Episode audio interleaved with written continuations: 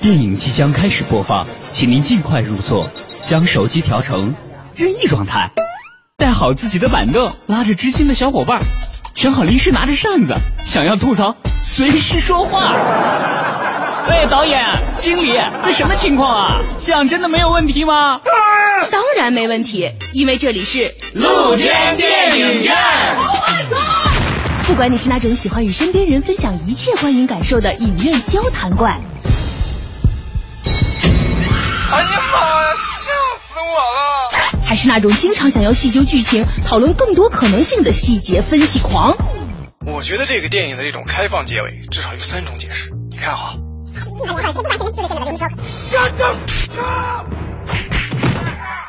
又或者你是那种想要去看电影，但是不知道哪些好看的呆萌天真戏。嗯，都有什么好看的电影啊？好看，好看，好看，好看的电影。哼，多了。在这里，你都能找到那个属于自己的观影节奏。说看就看，放松惬意，分享电影，畅谈心声。露天电影院，我们不仅给你带来好看的电影，更会向你展示电影背后更多精彩的故事。凡尘工作室电影派第三季露天电影院现在正式播出。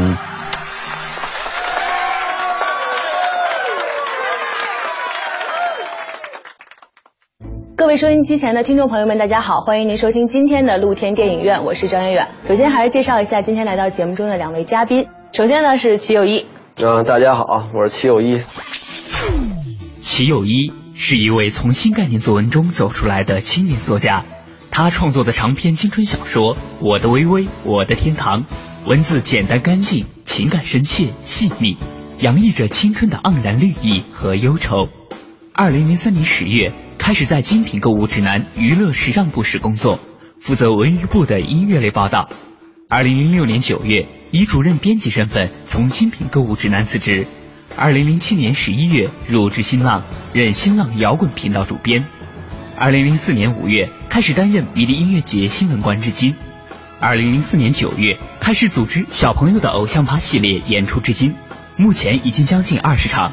二零零五年七月，担任葛根塔拉草原音乐节新闻官。二零零七年七月，与摩登天空合作，组建唱片厂牌 LUDI，同时是中国摇滚榜的制片人以及主持人，是八零后最重要的乐评人之一，为当代中国的青年亚文化领域做出过许多贡献。二零一二年五月，涉足微电影，以自己创作的短篇小说为剧本，推出首部个人影像作品《外星人与限价房》。由中国摇滚新教父谢天笑、老牌朋克乐队反光镜主唱李鹏、走红网络的毛衣哥和诗歌民谣新女生林默领衔担纲主演，成为目前备受瞩目的新晋导演和编剧。呃，另外一位嘉宾呢是翟越，大家好。翟越，一个从事电影工作的行者。今天我们为大家推荐的这部电影呢，可以说是从名字来说，可能就是很多人会会心一笑，说啊，终于说到它了，就是那部由莫妮卡贝鲁奇为大家带来的非常非常经典的《西西里的美丽传说》。当然，这个肯定是男女通杀的一部电影，但同时我觉得可能好像是应该是哎，我其实是想问你，就是为什么女的也通杀呢？我一直以为这个男孩。最爱看男孩是因为这这这个里面是男孩的角度里边的一个梦境女神一样的人物是吧？你们女作为女孩，你讲讲你。我觉得莫妮卡贝鲁奇是一个很少见的，就是说她的那个美是不会引起女孩嫉妒，因为我觉得真的美到一定程度以后，你就会承认她是。这才是真正的女神，是吧？就是这才是真正的女神，不是人类。对，你会觉得你看到她，她真的是美的。就跟之前就是有一次在大街上有一个挺好玩的一事儿，一个姑娘穿一短裙，裙子特别短，然后路过的时候。我身边一个姑娘就看了一眼，然后我就听到旁边一个大爷说：“你看现在这个姑娘裙子短呢，不但男的看，女的都看。”嗯，我后来就在想这个事情，就真的你当你美到一定程度的时候，你演一个电影不太会有非议，反倒大家都会觉得，哎，她怎么就这么美？你就开始潜心研究她怎么就这么美这回事儿了。短裙，姑娘，漂亮。这简直就是分分钟登上人生巅峰的节奏啊！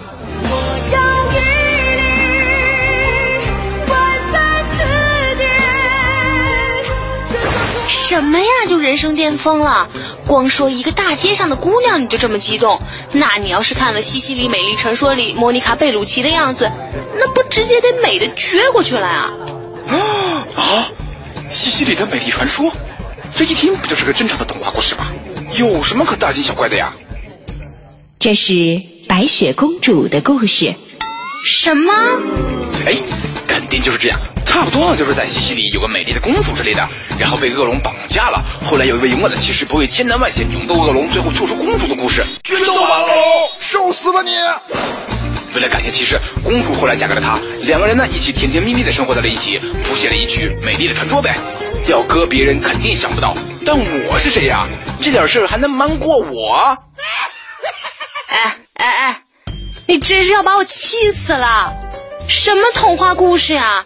西西里的美丽传说是一部由意大利传奇导演托纳多雷在两千年为我们带来的电影啊！在托纳多雷的带领下，我们一起走进了他的故乡西西里，共同经历和发现了这样一个美丽的故事。啊！闹了半天不是童话故事啊？那到底说的是什么呀？怎么能跟美女扯上关系啊？啊，好吧，那我就给你讲讲吧。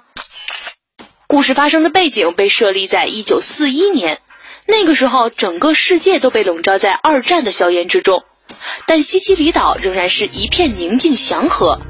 这里就是男孩雷纳托的家乡，他和所有十三岁的孩子一样天真、快乐、不安分，对生活充满了幻想。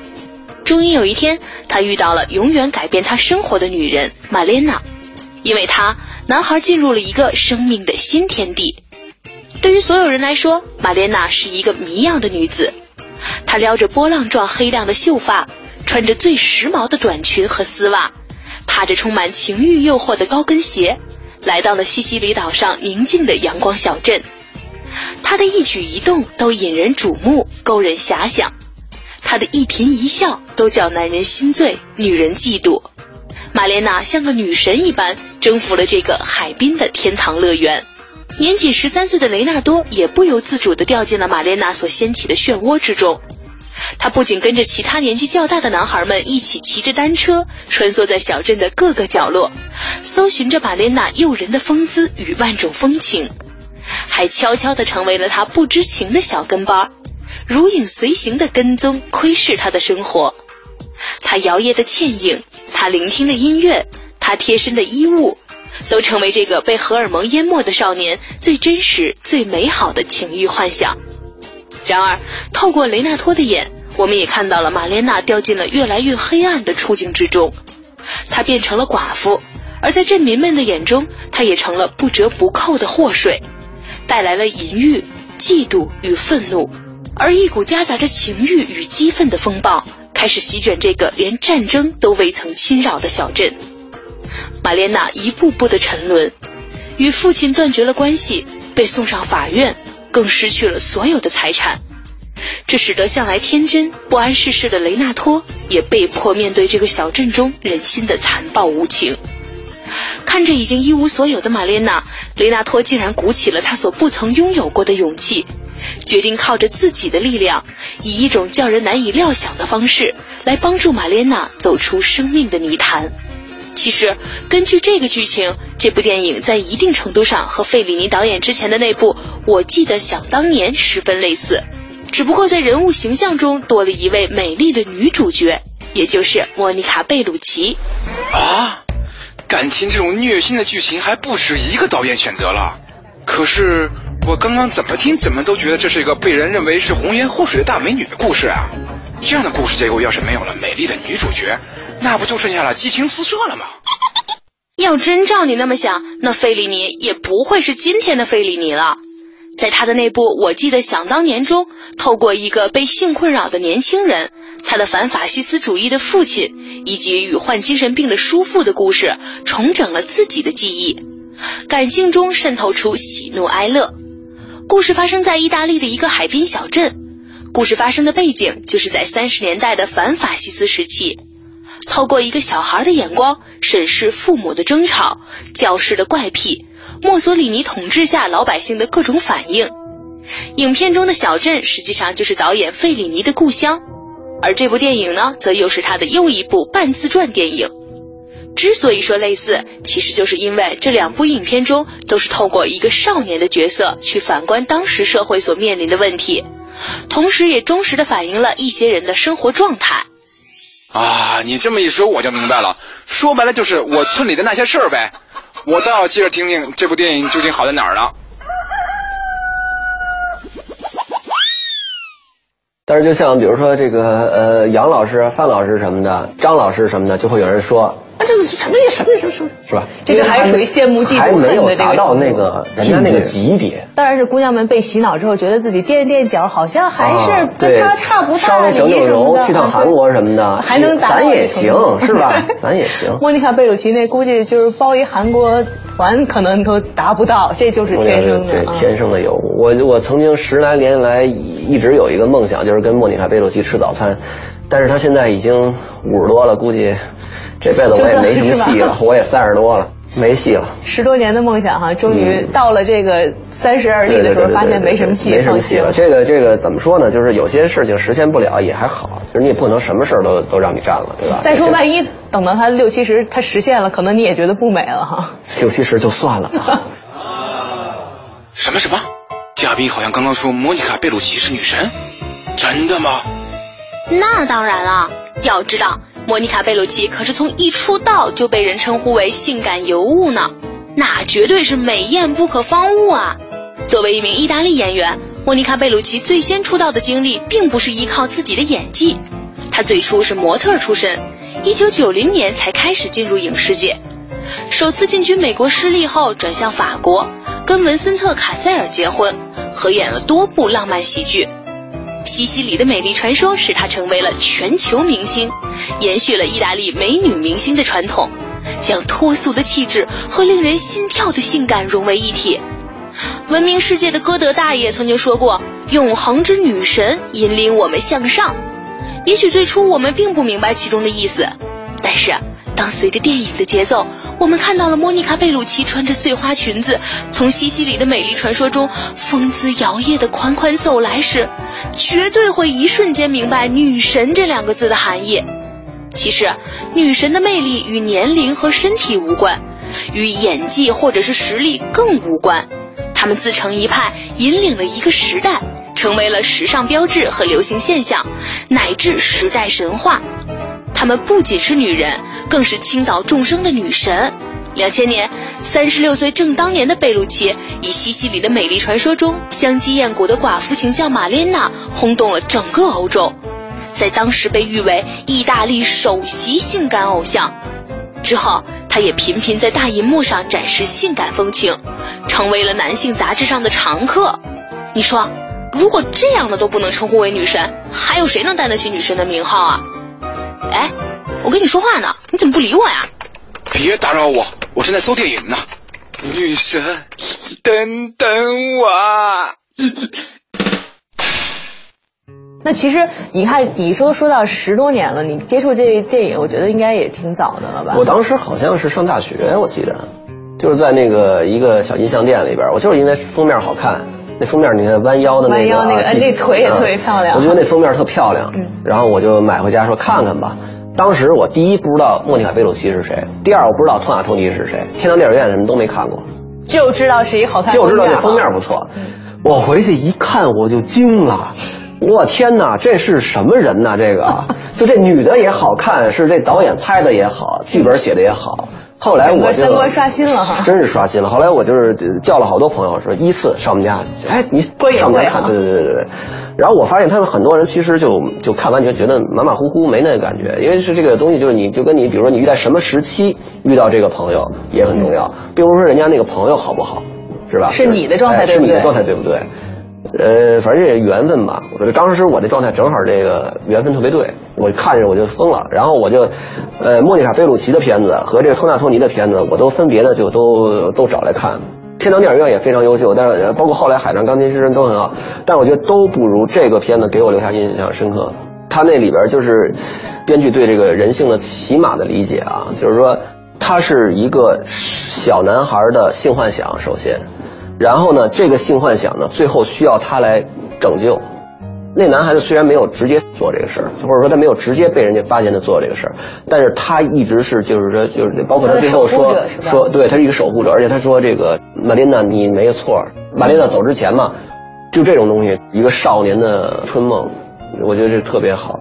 如果你用“春梦”这词的话，我觉得应该是一个最纯洁的，让你觉得是对春梦之所以能纯洁，嗯。个人观点不同吧，我觉得其实这个电影可能之所以大家都会喜欢，甚至我我猜可能就是年龄段相仿的这个男孩子尤其会特别喜欢。它真的是一个关于女神，关于自己心中一个，因为他没有具体到我想跟他呃谈恋爱，我想跟他结婚，我想拥有这样一个人过下半辈子。他真的是一种最纯粹的喜欢或者爱慕的这种感觉，所以他整个片子拍的真的很美。对，美是很重要的一点。尤其是这个，我记得是场景是几个少年靠在这个墙上，看到他骑自行车过去的时候。我跟你说，就后来我那段音乐，后来我买了一张电影原声，我每次听到那儿就就不行了，我就觉得太棒了，就是没法弄。你这被洗脑洗的够严重了。它不叫洗脑，就是说它是你对一个艺术作品的深切的热爱，产生了爱屋及乌的感受。嗯，包括在电影原声你也觉得特别棒。哎，我说。这嘉宾说话有点忒夸张了吧？就算我承认莫妮卡贝鲁奇是女神，可是一听音乐都不行了，这至于吗？还别说，你能产生这种问题啊，完全是不了解电影和音乐之间的关系了。事实上，从我们习惯了看着黑白画面，耳边响起钢琴音乐的时候开始，音乐和电影就好像已经合为一体了。那时，音乐随着画面一同出现。当电影表现悬疑、悲伤或者公共混乱的场景时，音乐也会恰如其分地表达着相同的情绪。由于这两种艺术形式表达出的情感交织在一起，显得如此的强烈，以至于我们能够因为电影的原声音乐或者仅仅一首插曲而记住这部电影。伟大的电影导演们很快就认识到了电影音乐的重要性，于是雇佣最好的作曲家为他们的电影服务。很多作曲家也因此成为了专业的电影音乐制作人，而托纳多雷绝对是这类导演之一。在托纳多雷的电影中，音乐绝对不仅仅是个点缀，有的时候绝对是点睛之笔呢。很多人都说，托纳多雷的电影中，《天堂电影院》《海上钢琴师》和《西西里的美丽传说》的音乐都有些相似的韵味。其实啊，那是因为在这三部电影中，托纳多雷都启用了同一位大师负责音乐的创作，那就是埃尼奥·莫里康内。这位来自意大利的电影配乐大师，又被誉为欧陆电影音乐的巨人，迄今参与制作的各国电影已经超过了四百部，与尼诺·罗塔并誉为欧洲电影音乐领航者。六十年代，他还与导演塞尔乔·莱翁合作，长达二十年。开创了辉煌的里程，多部作品的配乐更是登峰造极，包括我们熟悉的电影《美国往事》。而在那之后，他与导演托纳多雷的多次合作更是被人们所称颂，并于两千零七年被授予了第七十九届奥斯卡终身成就奖。你能想象没有音乐的一九零零吗？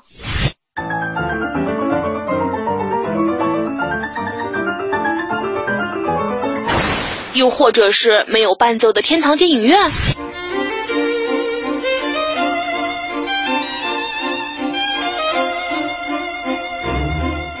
还是没有心动感受的西西里美丽传说会是什么样子吗？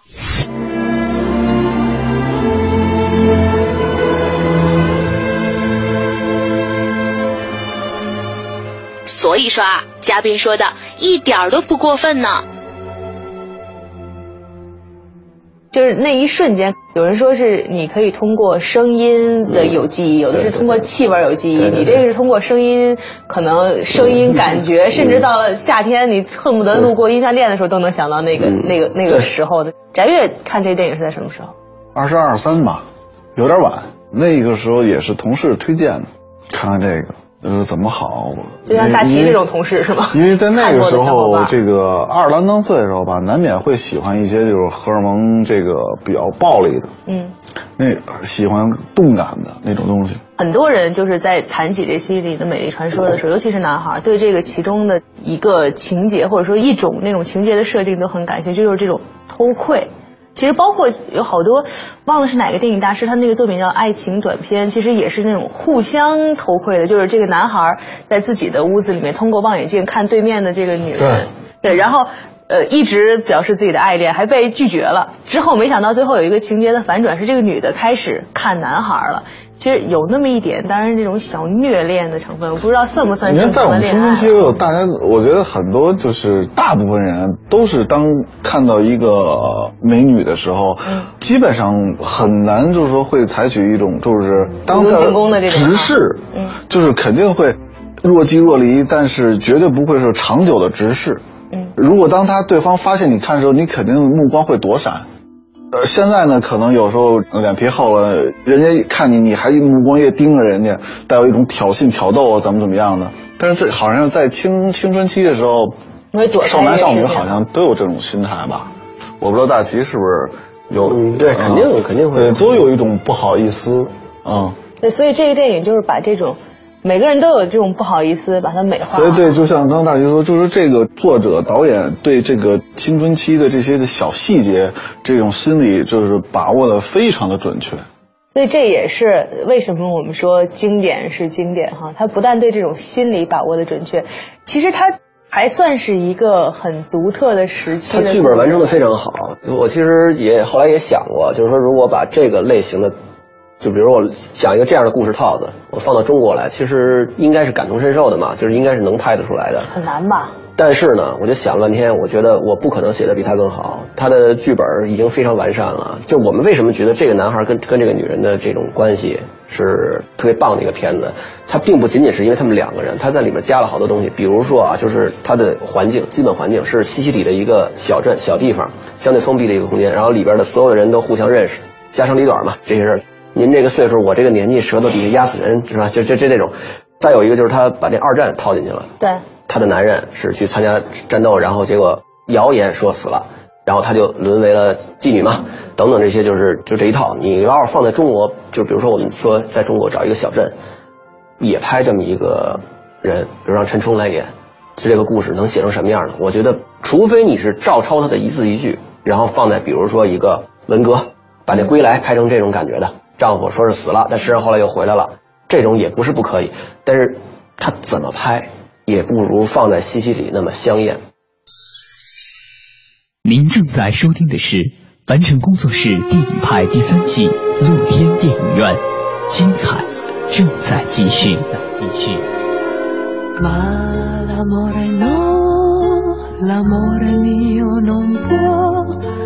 Disperdersi nel vento con le rose. Tanto è forte che non cederà, non sfiorirà.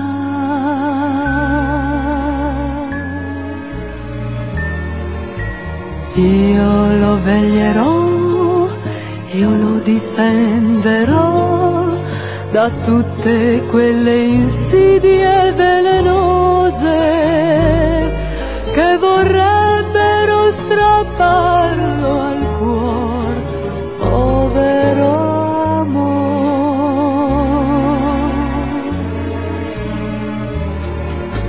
Or se te ne andrai d'altre donne le carezze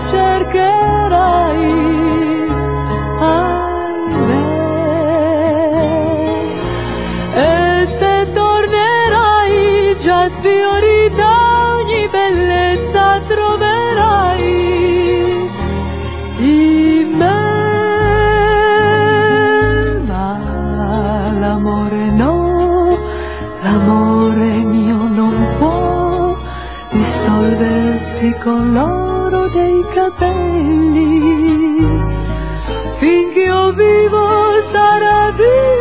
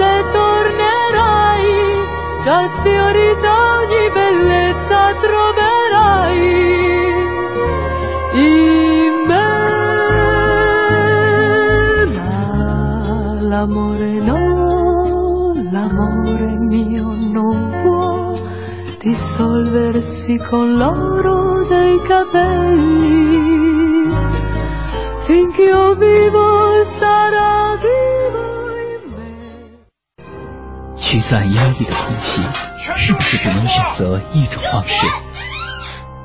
又或者在这个跑不动的时候，寻求一种歇斯底里的发泄？是不是有一个故事，一个场景，一个微笑，一缕阳光，能给你的内心寻找一个安静的出口？一瞬间，一瞬间，带你到达那个国度，那片天空。不需要小叮当的宝物，你一样可以穿梭时空。在这个夏天，和我们一起来到露天电影院，给你紧绷的神经放个假。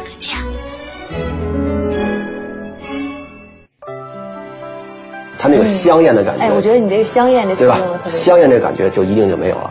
而且为什么我们说夏天要看这个？为什么它是特别夏天的感觉的？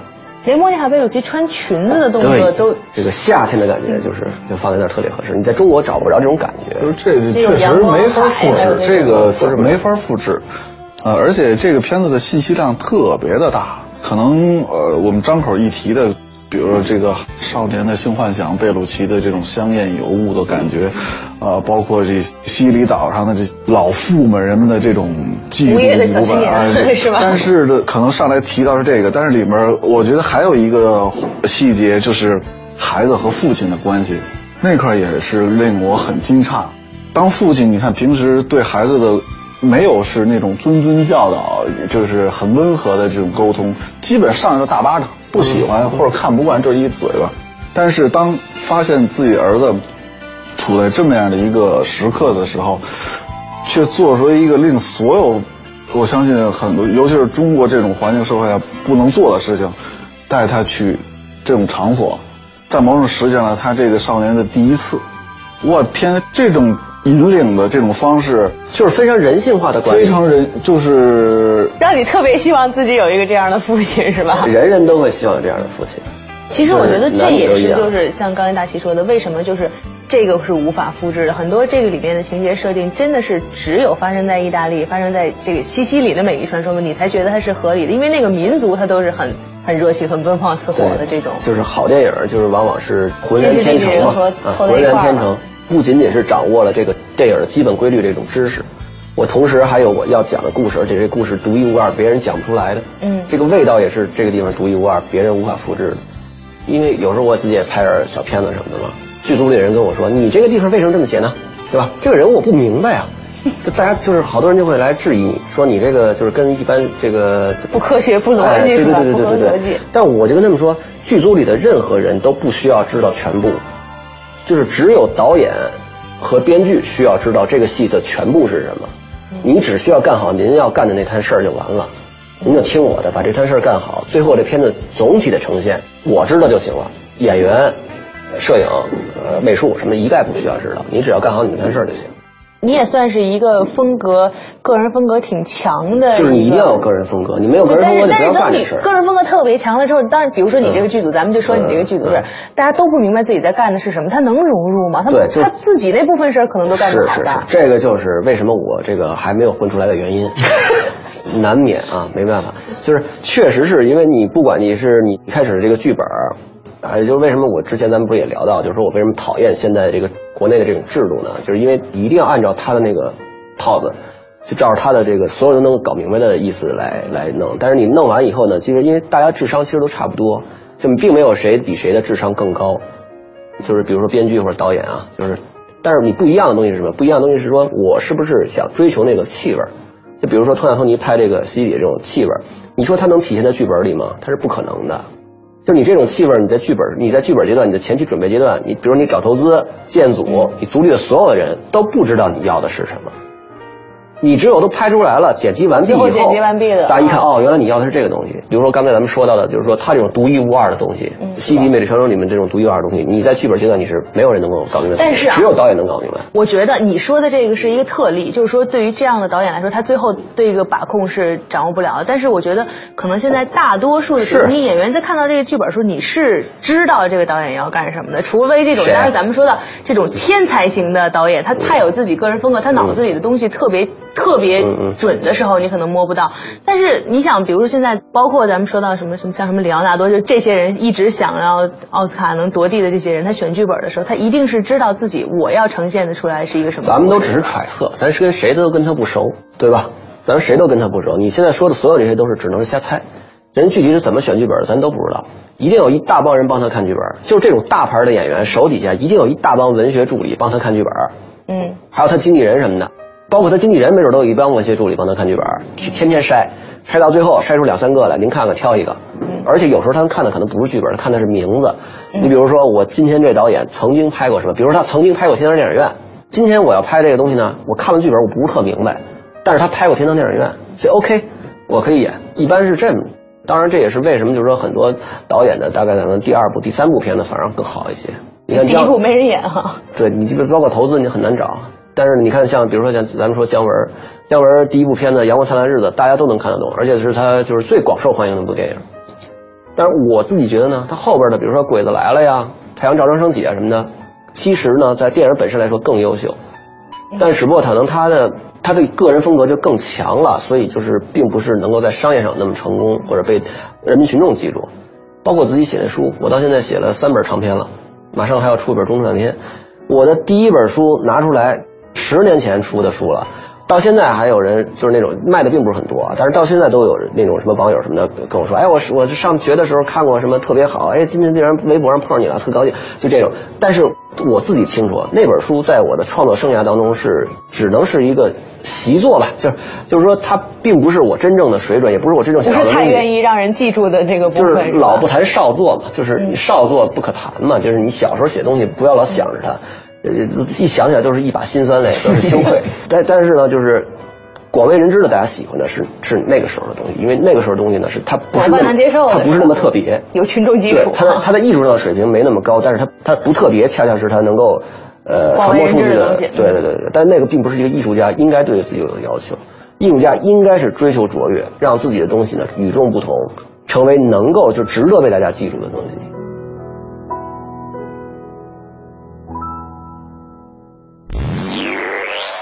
哦，我明白了，怪不得我火不了呢。你明白什么了？主要是我这个人啊，才华太横溢了，不知道收着点儿。你没听人家嘉宾说吗？一开始刚出道的时候就不能这样，得收着点儿，这样才能有群众基础呢。哎，你看我，也不知道低调，怪不得我群众基础不好呢。得了吧你！说要有群众基础，那也是在一定的条件下的。就你，省省吧。要知道，今天咱们说的导演托纳多雷，可也是在第一部电影就火了呢。啊？是吗？那你给我说说看呗。一九八五年，托纳多雷编导的首部剧情片，被称为《教授的男人》，刚一完成就获得了当年意大利电影记者协会的最佳导演银带奖和金球奖最值得期待新导演奖，也被列为意大利为数不多的写实电影流派的新贵导演。此后啊，托纳多雷的导演人生更是春风得意，精彩纷呈。一九八八年，三十二岁的托纳多雷执导了他的第二部影片《天堂电影院》。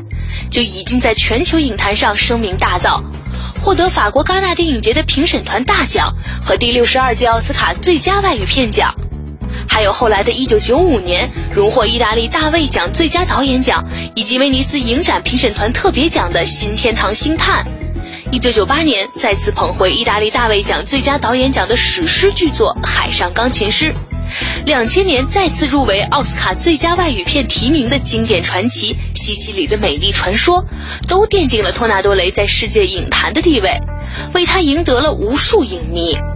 很多人都说，提起托纳多雷，与其说他的职业是个导演，不如说他更像是个善于回忆的诗人。他的三部经典写尽了无限回忆的美丽，不管是天堂电影院，还是海上钢琴师，又或者是西西里的美丽传说，每一部都给我们带来了无限的美好。他的电影是那种一看过就会留在记忆中的电影，有无数人因为看过他的电影而受益匪浅。在意大利浩如烟海的电影导演中，托纳多雷绝对是最耀眼的明星之一。虽然他的影片数量不多，大多以家乡西西里岛为背景，题材也偏好少年的憧憬和老年的回忆，但几乎每部都是精心锤炼的作品。看托纳多雷的片子，总是带着些许的忧伤，像是反映残酷的岁月，但却也总是在最后让人在泪水中欣慰的一笑。触动着人们心中最柔软的部分。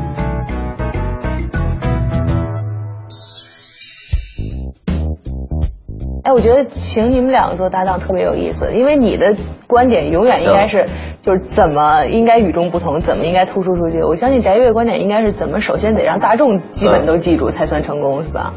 其实是这样，这个从业者其实首先也是希望它是与众不同的，嗯，因为电影你看它是不能重复的。呃，就算是同一波创作人员，同一波演员，但是他再出来的就算是续集，也不能是重复的，也首先是一定要让不同，与众不同。但是可能我们说的这个一些所谓的，其实不叫相同，而且说的更多是一些可标准化的东西，呃，可以让它进行呃效益最大化的东西，呃，这个东西因为艺术家这个想象力天马行空。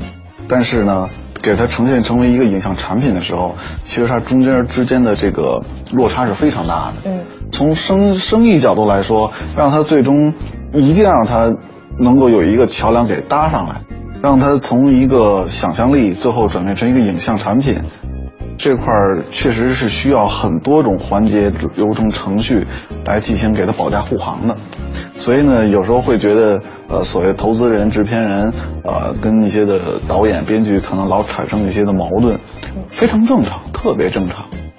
这些人监制呀、制片人也好，然后他们会告诉他，这个可不可以实现？他实现的代价是什么？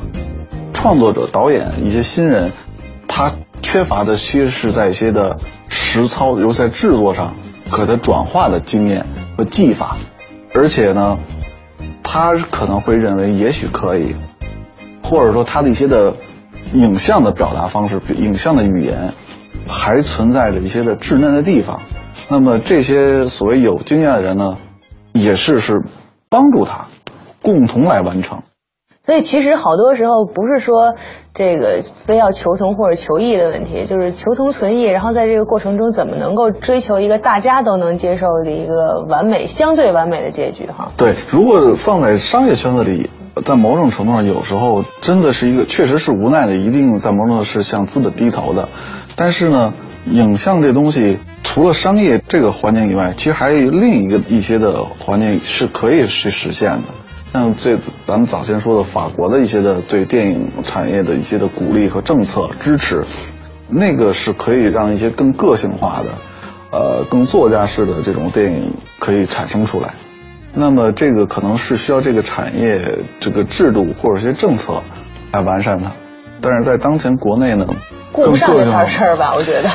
你想，其实现在好像还是属于这个孩子养大了踢出去，等于是比较残忍的，让你自己长大的这个过程，顾不上把你好像扶着出去怎么保护你，就是活得下去就活了，活不下去就就学学人家怎么活那个状态。还真不是说呃不是一就是二的问题，这个也相对有点复杂，很多都有不争气的地方，啊，然后大家又各说各的，很难这真正坐下来去彼此真正去倾听对方。那感谢大家收听今天这期节目，我们下期节目再见。感谢您收听今天的节目，在明天的节目中，您将听到以下精彩内容。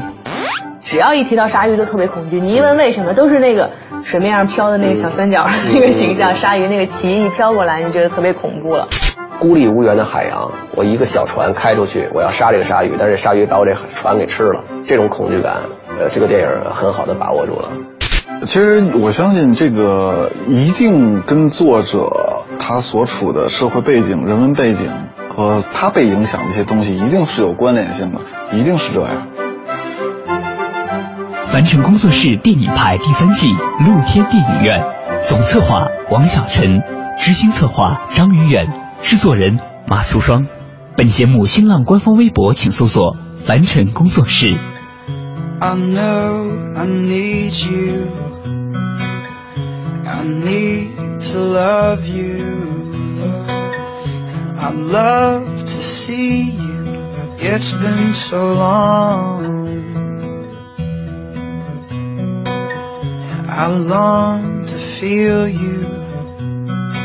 I feel this need for you. And I need to hear you. Is that so wrong?